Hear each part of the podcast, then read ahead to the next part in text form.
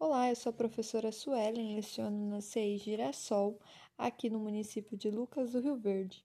Hoje eu vou apresentar para vocês alguns monumentos aqui do município.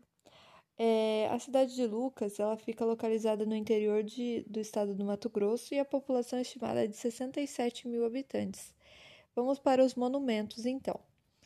É, a EMA é uma estátua símbolo da cidade ela fica localizada lá na rotatória da prefeitura de Lucas do Rio Verde e ela foi toda construída com materiais de descarte, principalmente de metal. Ela tem mais de 10 metros de altura e é bem bonita. Vale a pena conferir. Outro monumento que eu tenho para apresentar para vocês é a Galinha Preciosa.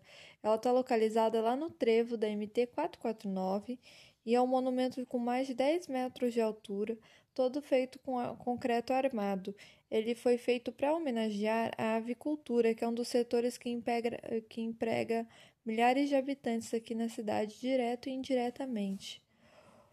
Na Praça do Jardim Imperial, a gente encontra os garis, que foi constru, construído para homenagear e marcar, homenagear os garis e marcar a universalização da coleta mecanizada na cidade. É, também é um monumento bem bacana de se conferir para tirar fotos e até as praças, as praças ali tão, são bem bonitas. O Luquinha é um porquinho que fica localizado na entrada da cidade. Ele está lá para nos receber e dar uma boa, boa partida para todo mundo que passa por aqui. Ele foi construído na entrada e segura soja e um milho que representa os setores que movimentam muita economia aqui na cidade. É, em uma mão ele, ele fica segurando soja e a outra milho. Bem bonitinho também. Outro monumento que eu tenho para apresentar para vocês e o último é o semeador. O semeador ele tem 4 metros de altura e ele está localizado na rotatória da Avenida Brasil com a Avenida Goiás.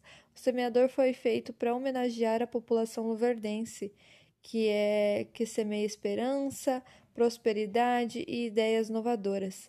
É, é um monumento bem bacana que foi construído quando abriram a, a, a Avenida Brasil e começaram a expandir mais a cidade.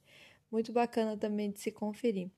Esses são alguns dos monumentos, tá bom? É, se vocês quiserem encontrar outros mais, no site da prefeitura tem a, a lista completinha mas também vale a pena ir presenciar, é, presenciar com fotos e ir ao local presencialmente, tá bom? Seria isso, um beijo e até mais. Tchau, tchau.